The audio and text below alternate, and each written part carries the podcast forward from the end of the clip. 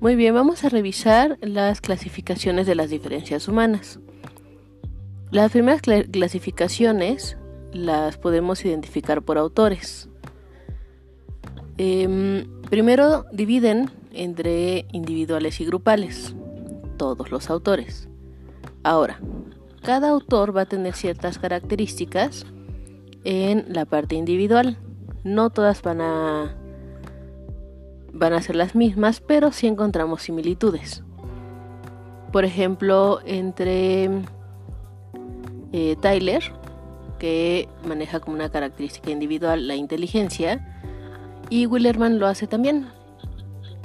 Ahora, por ejemplo, aquí Bax no las toma, solamente pone tipología y deficiencia mental. Sin embargo, en las cuestiones grupales sí podemos encontrar más similitudes, por ejemplo el sexo, la edad, la raza, si la gran mayoría de los autores, si no es que la mayoría, a excepción de uno o dos, em, no los toman en consideración. Pero sería la primera forma de clasificar estas diferencias, primero entre individuales y grupales, y dependiendo de cada autor, va a tomar ciertas características. Las siguientes son las diferencias interindividuales que esas se refieren a las diferencias dentro de una misma especie. Acá, por ejemplo, vamos a tomar la especie humana, ¿no? Estaremos haciendo diferencias entre una persona y otra. Estas diferencias pueden ser de inteligencia. Una que ustedes conocen más es la de los estilos de aprendizaje. Cómo cada persona va a aprender. Cuál va a ser incluso el, el canal de comunicación que lo va a llevar a un mejor aprendizaje. Esas son unas diferencias interindividuales. La siguiente es la variabilidad intergrupal, que se refiere a la diferencia del comportamiento, entre grupos.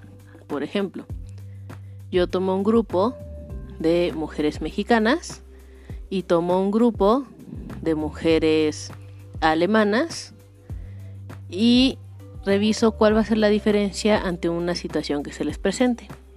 ¿Sale?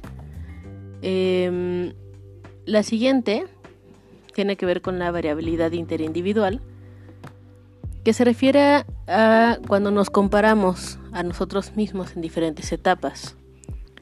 Por ejemplo, yo puedo comparar o hacer una diferencia de manera diacrónica entre los cambios que he tenido a lo largo del tiempo, desde la infancia, adolescencia, juventud y demás.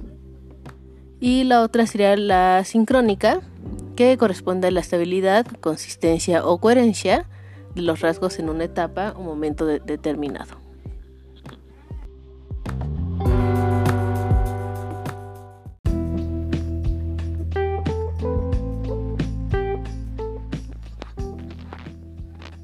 Hola chicos, hola chicas, ¿cómo están? Espero que estén muy bien. Em, vamos a revisar el primer tema de la materia pedagogía diferencial, que eh, se refiere como tal a la pedagogía diferencial y a la atención a la diversidad. Para que revisen la presentación, van a interactuar con los iconos. Al terminar de escuchar este audio, le van a dar clic en el botón gris que aparece con una flechita a la derecha y las va a llevar al índice. En el índice van a revisar el tema que quieran que les que quieran este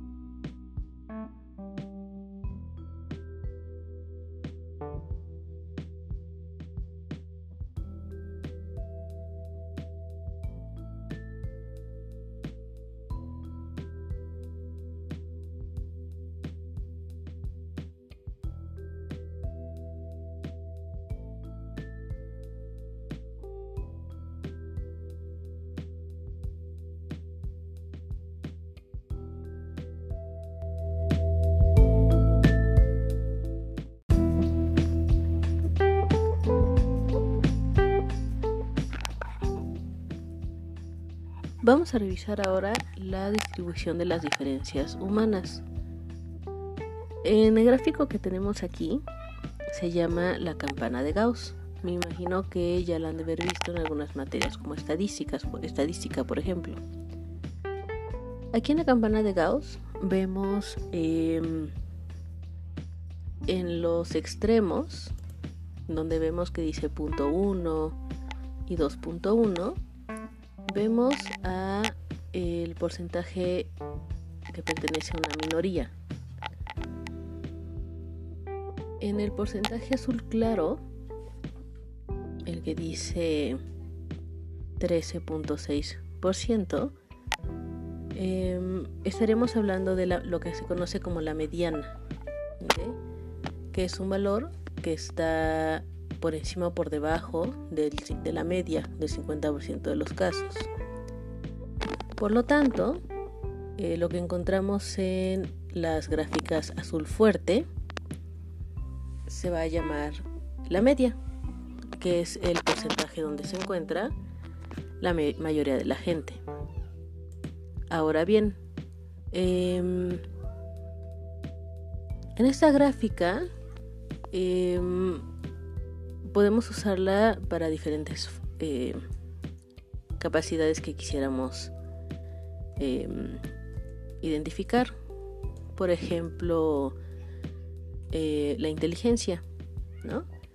Em, ahora también, si hablamos de una gráfica de inteligencia, tendríamos en los porcentajes azul fuerte a la media de la población em, y en los extremos tendríamos eh, a las personas con alta inteligencia y personas con baja inteligencia, cada uno en un extremo. Ahora, esta es una forma de interpretar esta gráfica. Otra forma es, por ejemplo, si yo estoy, si, si yo me quedo con esta minoría, que serían las altas capacidades intelectuales, por decir, y entonces hago una campana de Gauss de las altas em, inteligencias. Entonces en estas altas inteligencias también voy a tener una media y voy a tener los mismos extremos.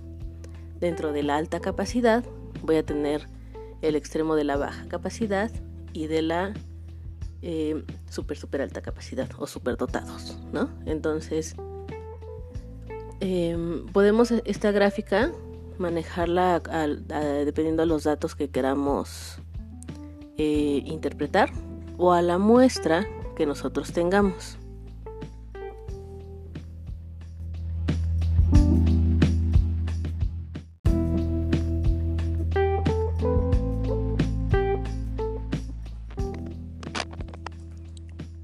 Vamos a revisar dos líneas de investigación importantes para eh, la disciplina que considera las diferencias individuales desde la perspectiva de adaptar a ellas el proceso de enseñanza-aprendizaje. En la primera nos referimos a la oportunidad de aprender o tiempo de aprendizaje activo y la segunda al enfoque a ti que es interacción de aptitud por tratamiento.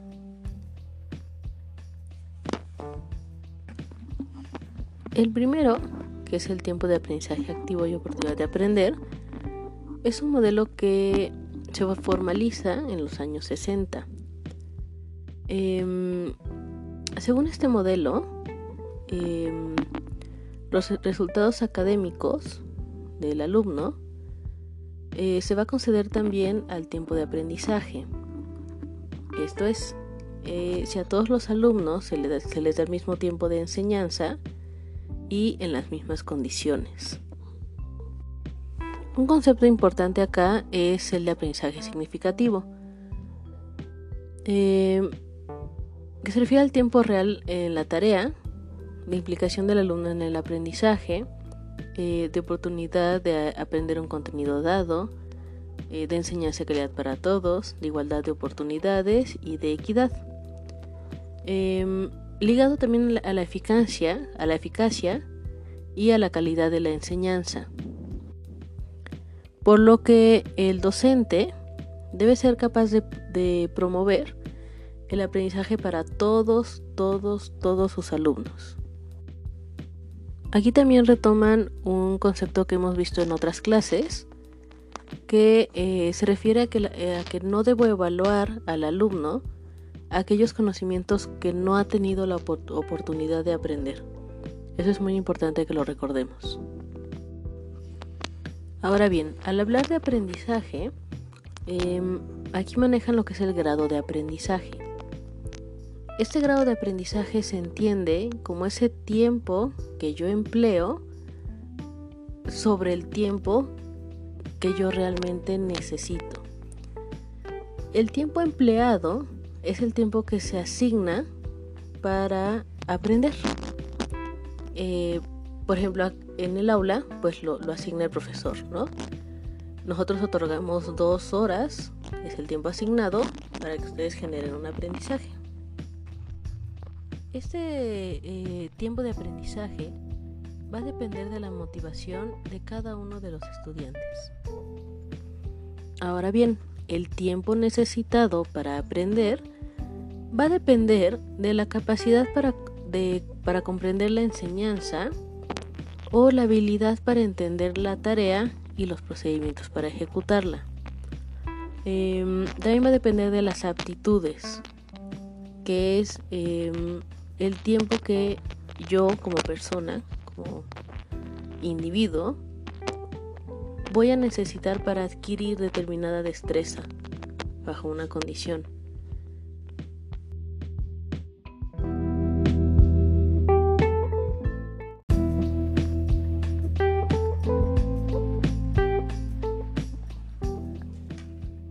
Revisemos ahora el enfoque ATI. Recordemos que significa interacción de aptitud por tratamiento. Em, acá lo que señalan eh,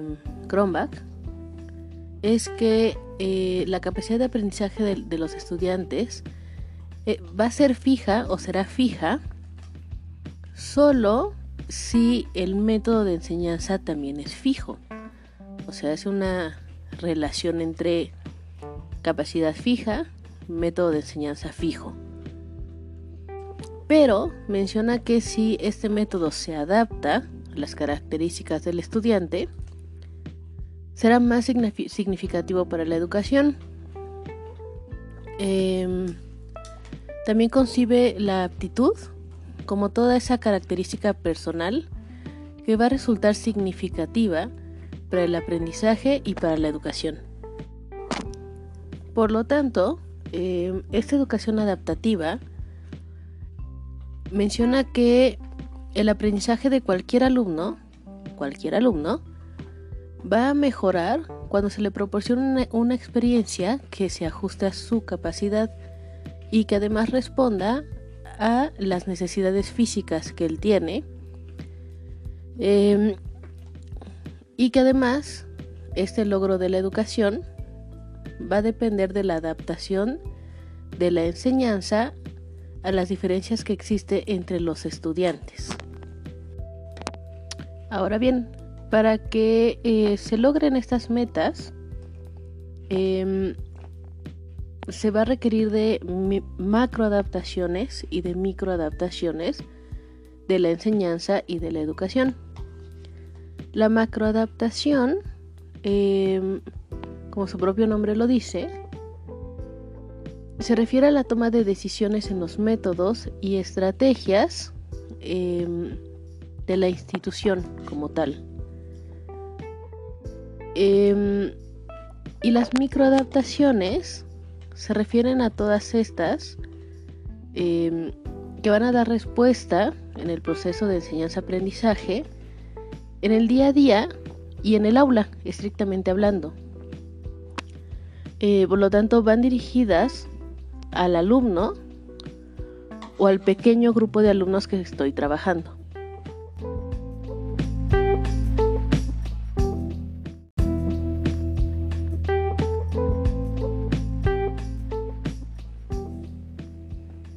Vamos a hacer una revisión de la evolución histórica de la pedagogía diferencial y la atención a la diversidad.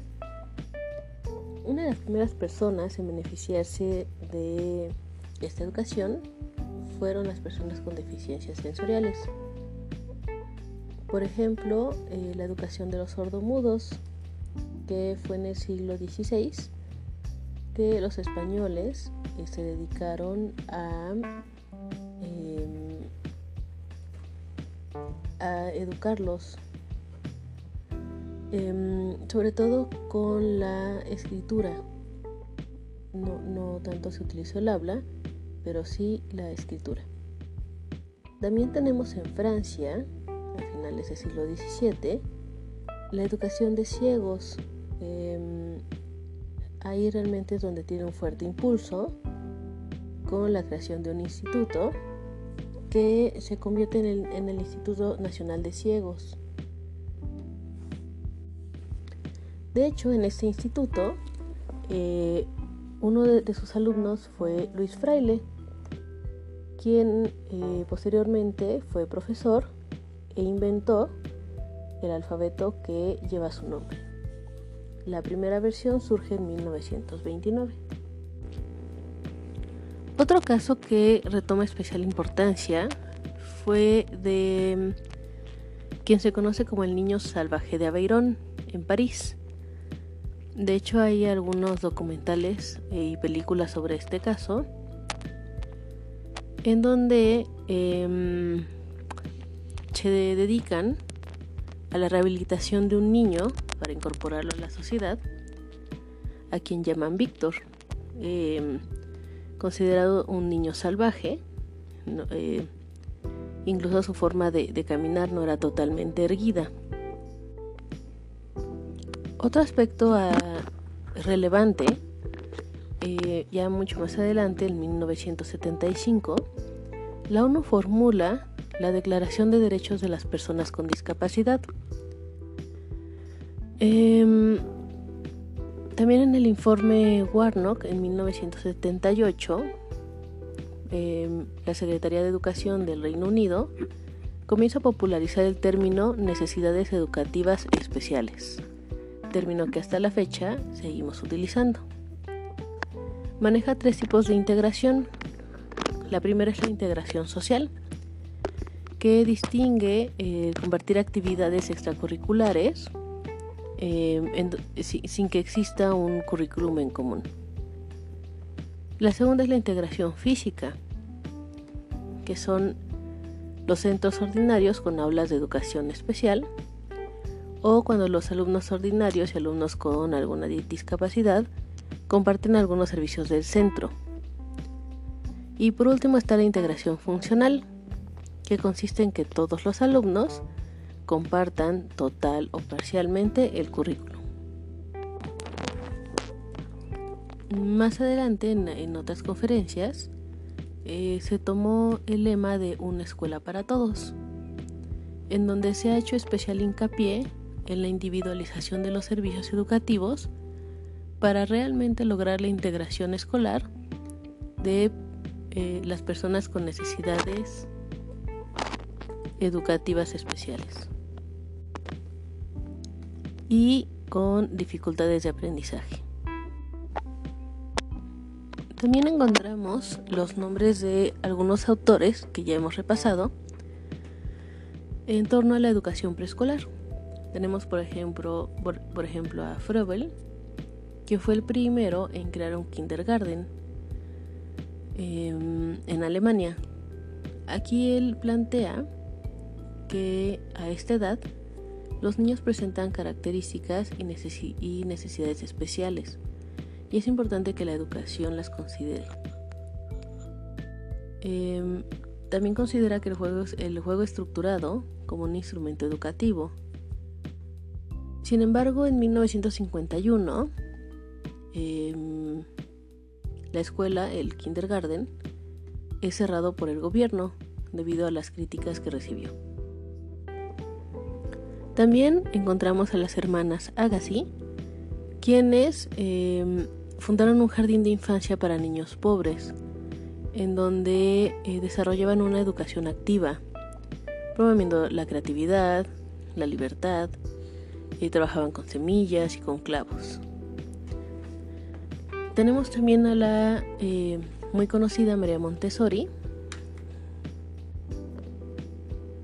quien impulsa eh, dos ámbitos en especial, que es la educación especial y la educación preescolar. Eh, participa en varios congresos. Em, también eh, conoce trabajos como los de Pestalozzi, quien tiene una fuerte influencia. Y en 1907 inaugura en, en Roma la primera Casa del Niño, Casa de Bambino, en donde eh, primero trabaja con niños de 3 a 6 años de edad, eh, con también características sociales y culturales eh, diferentes.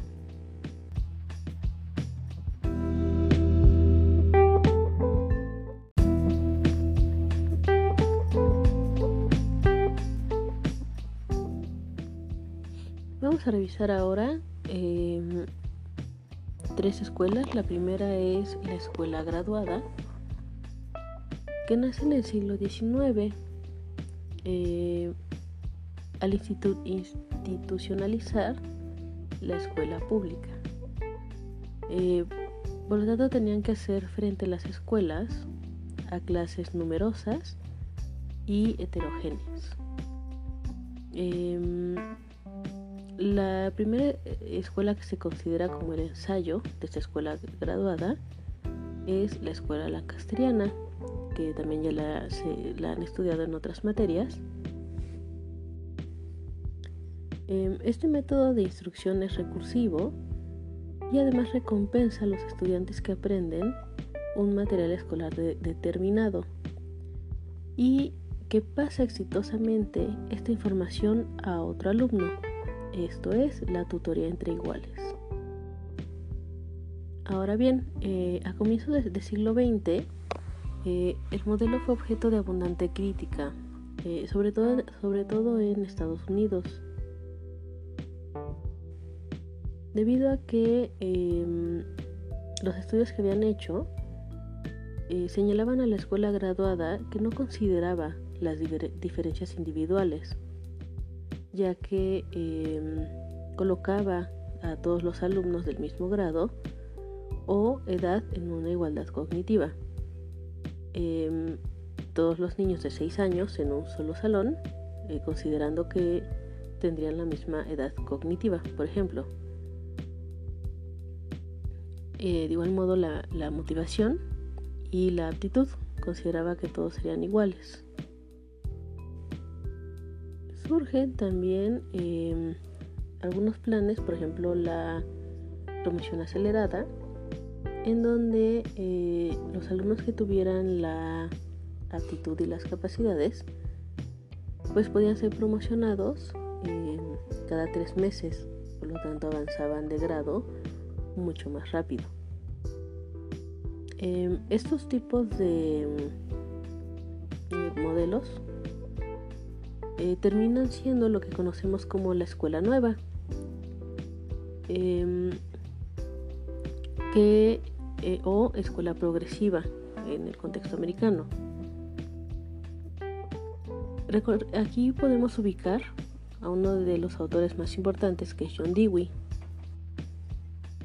También eh, reconocemos nombres como Akil Patrick con su método de proyectos Em, también, por ejemplo, al, alemán Gertchen Steiner con su escuela de, trabajo. Eh, recuerdan que lo vimos. A Robert Cousinet con la enseñanza en equipo. Y a, Celestine Freinet. Eh, Ovidio de Crowley también es uno de los principales eh, aportadores a la escuela nueva.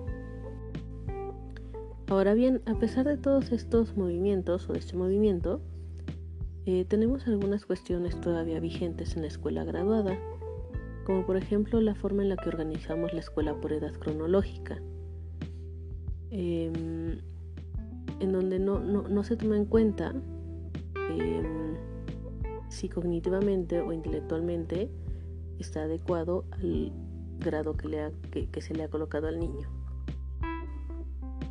Uno de los nuevos avances es la educación individualizada, que es más em, reconocido como un enfoque.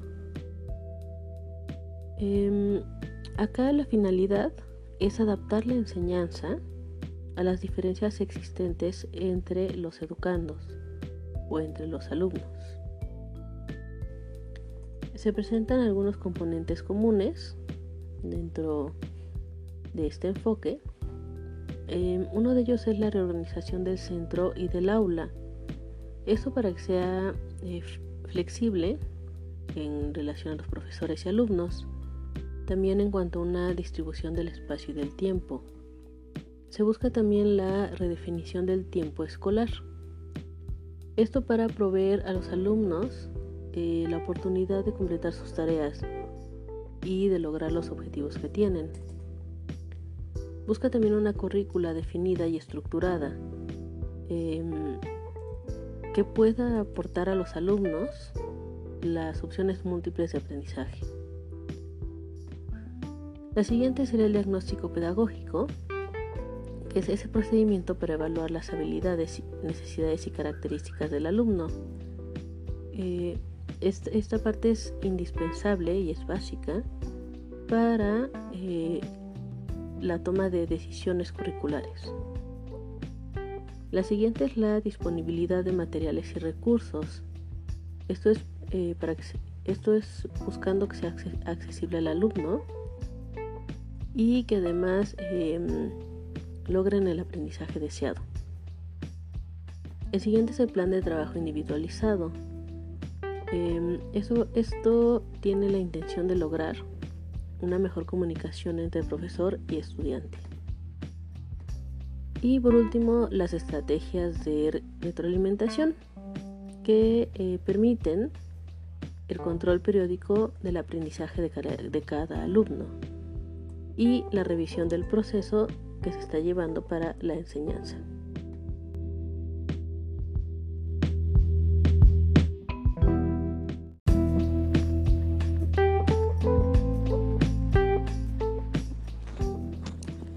A hacer aquí un pequeño hincapié en los alumnos con alta capacidad y su inclusión escolar. Em, se ha buscado o se busca em, afectar directamente a los más capaces por diferentes razones.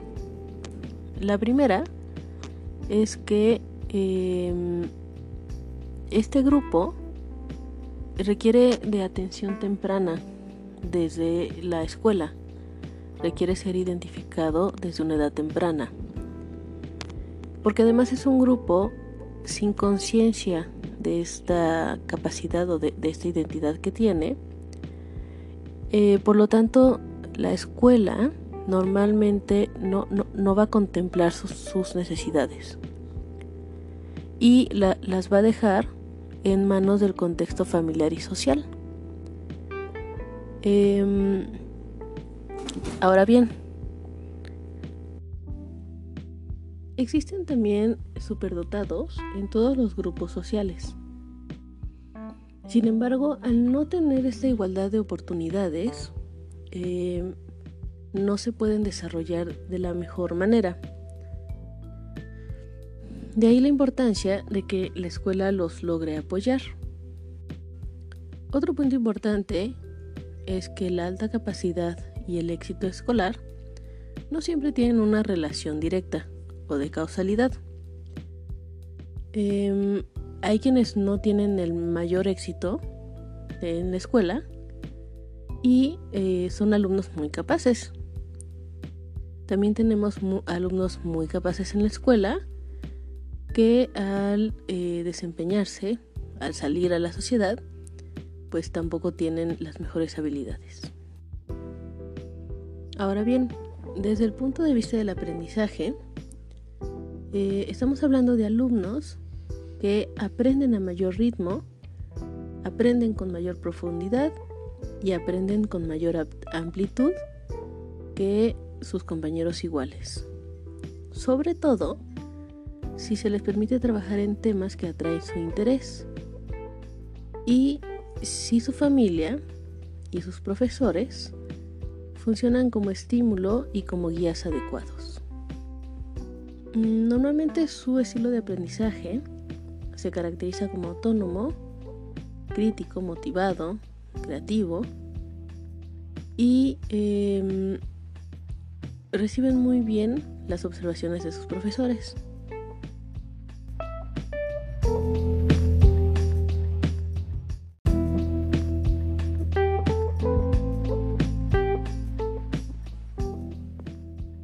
A revisar también eh, la manera en la que el medio influye en la educación. Para ello vamos a analizar dos modelos. El primero se refiere a la educación compensatoria. Esta marca em, una relación entre el aprendizaje escolar y la clase social y el entorno cultural. Acá lo que menciona es que el aprendizaje va a variar dependiendo de estos dos factores. Em, acá eh, el hecho de ser diferente eh, daba una equivalencia a ser deficiente, ya que los alumnos que no eran, o los grupos que no eran socialmente privilegiados, eh, terminaban perteneciendo a una clase de alumnos con dificultades de aprendizaje. Em, podríamos revisar incluso actualmente los informes de educación de la OCDE, aquí en el libro mencionan el informe PISA, donde se ven eh, las diferencias, eh, cómo las diferencias sociales pues impactan en el aprendizaje de los alumnos. Em, esta educación compensatoria em, básicamente se entendía como estos programas que eh, se tomaban en cuenta para los alumnos o los niños en edad preescolar. Em, debían ser niños que eh, socialmente no tuvieran una pues una mayor igualdad que otros y a estos niños que se apoyaban em, se les daba como este impulso para iniciar la edad escolar obligatoria con mucho mayor posibilidad de éxito que los alumnos de una clase social dominante. Por otro lado, tenemos la educación multicultural e inclusión social, que eh, son todos estos programas que buscan mejorar el rendimiento y la inclusión escolar y social eh, de, poblaciones étnicas inmigrantes, em, sobre todo para enseñar a los estudiantes del grupo mayoritario eh, acerca de las culturas y experiencias de grupos e-, étnicos minoritarios, eh, incluso dentro del país. Por ejemplo, aquí en México, pues hacemos la em, educación en cuanto a las diferentes culturas, a las diferentes lenguas. Y entonces acá se van incluyendo todas las cuestiones culturales que nos rodean. Acá eh, existe una alta preocupación e interés por el rendimiento de los alumnos que son hijos de inmigrantes, pues eh, la gran mayoría abandona la escolaridad obligatoria. Em, en, relación a los eh, inmigrantes, em, se ha observado además una desigualdad dependiendo del país. Eh, en parte la lengua, también en parte al momento en que llegan al país, que los acoge, por ejemplo, em, un inmigrante, que, un mexicano que se va a Estados Unidos desde bebé, o un mexicano que se va a Estados Unidos a una edad de 10, 11 años, eh, pues sí van a vivir diferente la acogida del país. Eh, además también eh, influyen factores sociales y económicos.